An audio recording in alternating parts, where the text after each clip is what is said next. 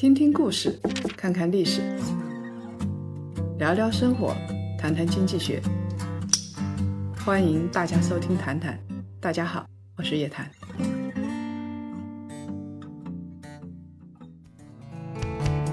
少说废话，不说假话，聪明人一起说人话，独立思考，理性投资，拒绝被洗脑。欢迎大家继续收听由叶檀财经与喜马拉雅共同推出的《谈谈》。檀香朋友们要注意了啊！谭叔的第二季财经女侠的二十堂投资实战课呢，已经在我们的微信公众号上线了，而且在喜马拉雅也上线了。我们还是坚持接地气、说人话、办人事，大家在一起学点知识，不上当。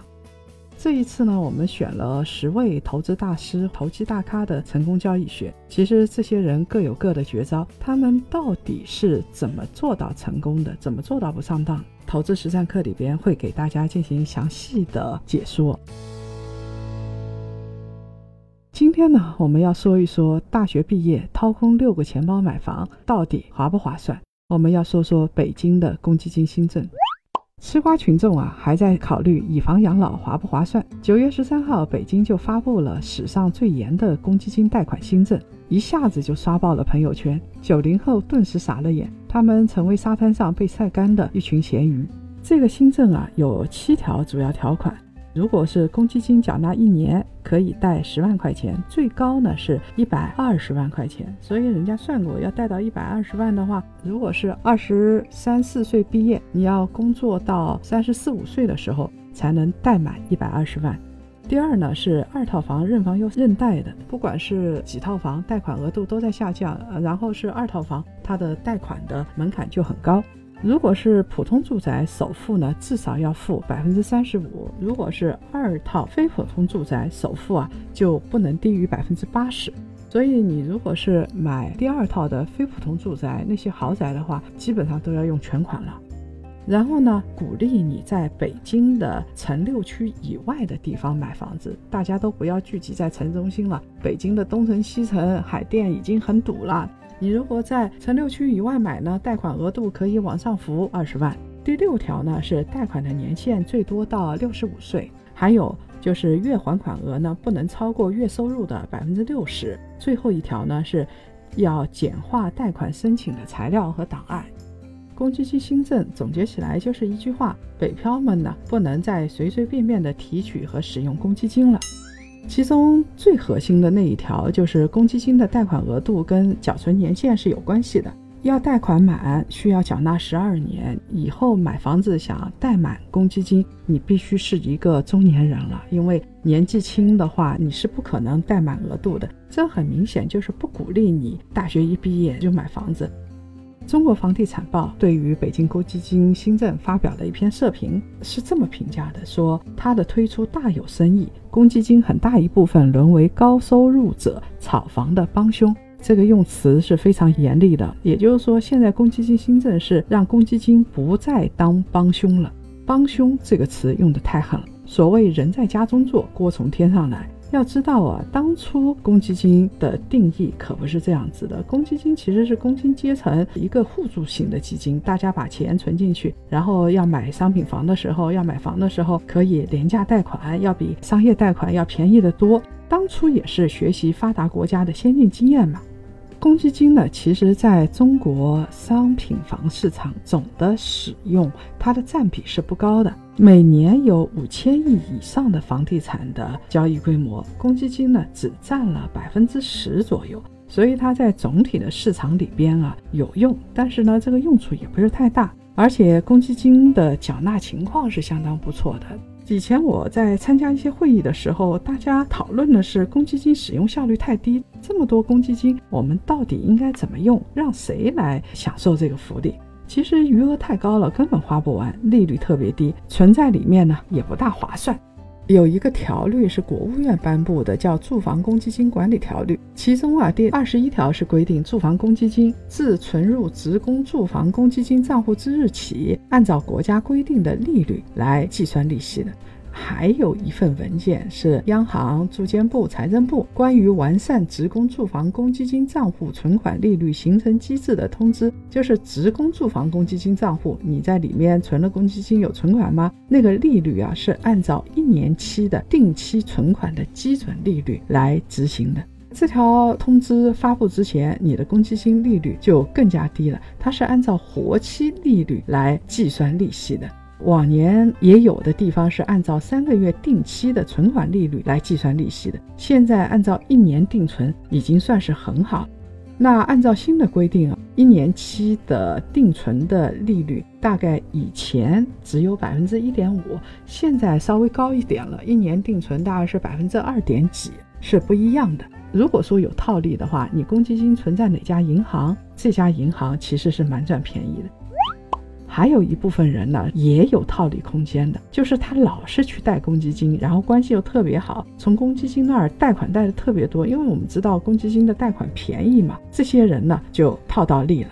我们知道以前公积金贷款是比较松的，像买房子啊、装修啊、租房子啊，都是可以贷公积金的。有一个金融网站啊，在今年年初的时候发布了一份公积金的套利指南。他是这么说的：“他说，假设啊，小明在杭州工作已经满两年了，基础工资是十万块钱，单身狗，公积金呢一般是按照基本工资的百分之十二来缴的，公司呢再给你交百分之十二，就是百分之二十四。这样子一来呢，小明每年就有二点四万元的公积金在他的账户里头。”每个城市公积金政策是不一样的，有不同的公积金的贷款倍数，一般是十到二十倍。那杭州呢，公积金的贷款倍数是十五倍。所以呢，小明工作两年之后，贷款公积金的额度是多少呢？十五乘以近十二个月的公积金的月均余额。我们计算了一下，像小明他的月均余额是三点六万。如果呢，三点六万乘以可贷款的倍数十五倍的话，那么小明呢就可以贷到五十四万块钱。杭州的公积金个人贷款的上限呢是五十万块钱，所以呢，小明如果是单身狗，两年之后可以申请到的公积金贷款是五十万块钱。如果他结婚了，跟老婆一起，两个人就可以贷到一百万块钱。等到第二年工作结束，小明的公积金账户上就有四点八万的公积金余额了。他可以呢把这个四点八万取出来，然后再去投资一款产品。假设这款产品年化的回报是百分之十的话，利滚利呢四点八万元，两年后就可以到五点八万元。那么再过了两年了，小明就准备买房了，他呢又能够贷到五十万块钱了。等到买房之后，小明就凭了买房的合同再去贷公积金，然后把他账户里的四点八万块钱再取出来。再投到百分之十回报的产品里边去，公积金的贷款它的利率是百分之三点二五，然后呢，他投资的理财产品年化回报率是百分之十，中间呢就有百分之六点七五的利差，再加上其他一些成本啊这些东西给扣除掉的话，我估计呢，小明一年回报净赚可以是百分之六。他买房之后两年之后又交付了，请注意啊，这时候小明已经工作六年了。他呢，合计有九点六万的公积金了，四年时间就滚到了十二点四万。他如果是公积金不拿出来放在里边，大概年息是百分之一点七五，大概只有九点九万。现在是十二点四万，也就是说他套利套了二点五万。这种套利手段的话，对于那些经常在公积金贷款的人，他的套利空间其实是很大的。当然了，任何一种金融产品都是有风险的，就算是公积金套利也是有风险的。而且公积金审批啊，不同的城市不一样，有的地方审批是蛮严的，你不一定能够贷得出来。以前公积金贷款这么松，现在呢一下子就收紧了。像北京最严的新政出来，是不是因为公积金大家交的少了，不够花了？也并不是，因为公积金它其实是由各个地方自己管理的，还不至于像东北的养老金一样到警戒线。因为今年七月的时候，住建部、财政部、央行有一个公积金二零一七年的报告的，整个二零一七年住房公积金一共是缴存了一万八千七百多亿，到二零一七年年末的时候，公积金的缴存的总额是十二万亿多，余额是五万亿以上。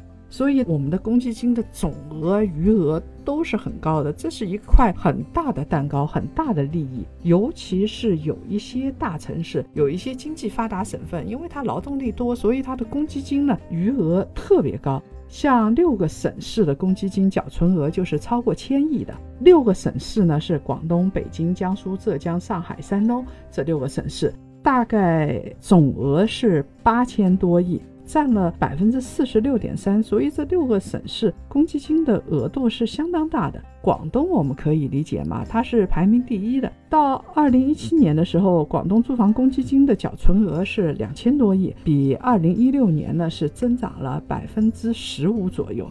接下来的排名就是这次出新政的北京了，北京的公积金缴存额是一千七百多亿，同比也增长了百分之十四左右。北京的单位是比较少，但是呢，北京有特点，它总部经济啊集中在北京，规模挺大的，而且北京人的工资收入的水平啊相对比较高，它的缴存额也就比较高。排名第三到第五的是江苏、浙江、上海，公积金缴存额都在一千亿以上。上海呢是这样子的，就是它工资水平啊跟北京是差不多的，但是上海的企业规模是小于北京的，所以它的缴存额比北京要稍微少一点。到二零一七年年底的时候，北京公积金的总额就超过一万亿了，余额超过三千七百亿，而且因为北京过去两年啊公积金发放其实是越来越严格。过去两年没有新政，但是呢，它的发放已经开始严格了，所以北京公积金的余额啊在不断的上涨。二零一七年北京公积金的发放呢，比二零一六年要减少百分之五十，二零一八年估计还会下降。北京的公积金多了，大家缴的多了，发放又少了，所以北京公积金这一块啊，它的增值收益是挺高的。公积金的数量庞大了，但是它发放的又不多，这部分的公积金呢就可以去买国债，或者呢享受息差。这一次北京的最严新政出台了，对有些人是有影响的，像没有本地户口的，在北京又是长期工作缴纳公积金的这部分年轻人呢是有影响的。对于以前缴纳公积金很多、贷款也很多的这部分人呢，也是有影响的，因为这部分人就没有办法套利了。这一次他是鼓励在郊区买房，北京城六区这儿的房地产热度会有点下降的。这一次的公积金新政啊，就是变相的定义了什么叫做北京的刚需住房啊。我们先来假设啊，小明他在北京一家外企工作了八年，然后呢？他老家在广州，他现在打算卖掉广州的房子，套现三百万，当一个真正的北京人，在北京买房了。原来呢，因为贷款额度是跟缴存的余额挂钩的，小明在外企工作，他的公积金缴纳是比较多的。小明贷款公积金的时候就很有利。在新政之前啊，就算小明工作年限不到十年，也可以贷出一百二十万。再加上他在广州卖房三百万，四百多万呢，勉强可以入手一套北京的老破小了。但是新政一出就不一样了，新政是认房又认贷的，因为以前在广州有过一套房子，所以呢，小明就直接变成了二套房的需求。他的上限就降到六十万了，他就得付其他的尾款，他就要到商业银行去进行商业贷，他就要看银行贷款经理的脸色，而且商业贷的利息一下子就多了，有可能要多付十二万。这样子一增一减的话，这个小明在帝都买房子大概会多付七十二万块钱。比多付了七十二万块钱的利息更加悲剧的是啊。这个小明有可能凑不齐首付的刚需。我们假设啊，叶檀同学是一九九零年出生的第一批九零后，嘿嘿，这够不要脸的啊！到今年为止呢，假设已经工作了五年了，在北京中关村工作。原来呢是掏空六个钱包，比如说父母啊、对方的父母啊、自己和太太或者是自己和老公兜里的六个钱包全都翻出来东拼西凑。这样子，父母援助、信用卡套现，咬咬牙想在北京买房子，想在二零一八年年底前啊买房。但是现在公积金新政一出啊，问题就大了，因为百分之二十的首付比例啊就提升了，跟商业贷款一样。如果是首套普通住宅的话是百分之三十五，非普通住宅就要到百分之四十，真的是很肉紧啊。flickers in the sky. A tiny star lights up way up high. All across the land draws a brand new morn. This comes to pass when a child is born. 那么，什么叫普通住宅？什么叫非普通住宅？ 像北京五环以内的普通住宅，指的就是容积率一点零以上，单套建筑面积在一百四十平方米以下，单价不能超过三万九千六百块钱，或者是总价不能超过四百六十八万的房子。单单这一项，有可能就要多付六十万以上的首付。所以呢，想继续在北京工作的话，还是得坚持房住不炒，租房不炒，先租房子吧，租了足够的时间，等到你公积金缴纳了十年以上了，再考虑买房。还有一种可能啊，就是你每年缴纳的那些公积金，房租也上涨了，所以你生活成本还是上升了，这该怎么办？那么现在也说了，鼓励租房，就是你如果是租房的话。它其实是可以用公积金贷款来缴纳房租的，大家可以去试试看啊。那么一般来说，大学刚毕业的年轻人支付能力呢，消费能力是比较差的，所以呢，公积金新政一来，他们就会到租房市场去。这个啊，有一点像法国，年轻人忙着还信用卡、消费贷，还想贷款买房，所以收入啊、房租啊、生活成本啊这一系列的考验，对于年轻人来说是一个考验。这个公积金新政在本质上就是会加大商品房交易成本的，而且我怀疑今后的房租压力也会挺大的。在德国、法国这些欧洲国家啊，通常是用税收来调节房价。从我们这儿来看的话，公积金其实就相当于这样的税收手段，是来调节房价的一种手段。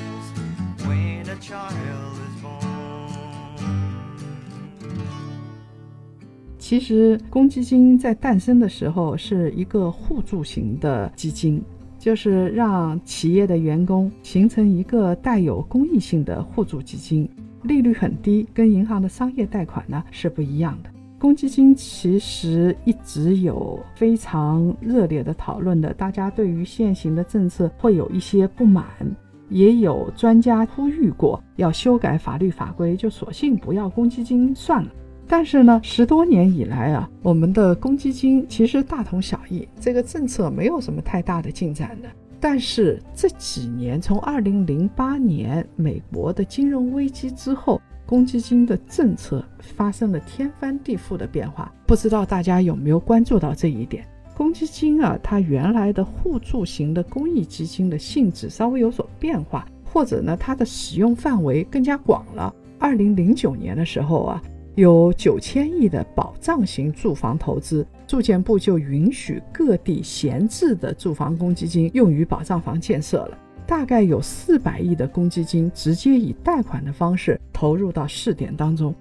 不买房的这群人，你交了公积金，确实你在为社会做贡献，我们是得感谢这些人。因为你公积金缴纳的很多，现在提取又比较难，而且公积金的利息是比较低的。那公积金现在投入到保障型的住房里头去，相当于缴纳公积金的这帮人就是在做奉献嘛。二零零九年之后呢，到二零一八年，北京的公积金新政又出台了，这样子刚需的定义就变掉了。有很多年轻人呢就想买房子，他信心动力就不足了。整个产业链的一环缺失了，对于房地产市场是会有影响。你比如说，有人愿意买三百万的房子，用三百万的房子来置换五百万的房子，这些改善型需求其实会受到压制。以前啊，刚需的人总是信心百倍，他觉得我大学毕业，我是刚需，要买房上车了，公积金应该支持我。但是他们现在发现已经不行了。就算是上车，还要按照先来后到的次序来选座位，这个就是我们的保障房的一个分配的问题。上车前呢，就觉得哎呀，上了车买了房，万事都好。上车之后，你要改善的话，你会发现车里边也是狂风骤雨的。现在有一个质疑，就是公积金新政会让很多刚工作没多久的年轻人贷款额度下降，那么这些刚需是不是被迫退出市场了？针对这样的质疑呀，北京公积金住房中心有关的负责人是这么样子来解释的：北京申请公积金贷款的人主要是七零后、八零后的。二零一七年有四万七千笔公积金的个贷申请，七零后、八零后占比过半。九零后本来的贷款比例就不高，七零后、八零后你缴存年限也已经超过十二年，或者是接近十二年。中国都是买房的年龄是偏小的。那这位负责人说，刚毕业的大学生，你六个钱包购房，这种算不算刚需？值得商议。值得商议，潜台词有可能就不算刚需。你大学一毕业你就想买房，你就想掏空父母的钱买房，这个真的不合适。如果你工作了十二年以上，然后公积金也是满额贷给你了，这个是政府鼓励的。如果说你工作了五六年就想买房，从公积金新政来看不鼓励。你大学一毕业就想买房，可以的，请用你自己的钱，而且呢多缴首付，用商业贷款。你如果是刚上班两年，凭什么你就拿着廉价的公积金去买房啊？三十几岁买房，这才是正当年，才是被鼓励的。其实德国那些国家也是这样子，要到三十几岁才买房。本来以为呢，年轻人掏空六个钱包买房已经很不容易了，其实兜兜转转这么一大圈，我们才发现，现在啊，他们连上车有没有资格都是一个大问题。来分享上周檀香们的留言。上期我们的话题就是以房养老到底是养房子还是养自己？有一个叫一帆的檀香说，现在水很深，石头都不太摸得到了。到底以房养老要不要？其实也不清楚。另外一个檀香叫做松，他说啊，看来只有靠科学技术了。还有一个檀香叫做土豆的爸比，他说。我就不给国家添麻烦了，我自己养自己。这位朋友有志气啊！你想要体面的养老，有尊严的养老，还是得自己养自己。如果各位想了解更多财经经济类资讯，请搜索拼音谈财经，或者呢关注微信公众号夜谈财经。每周五中午的十二点，老时间老地方，不见不散。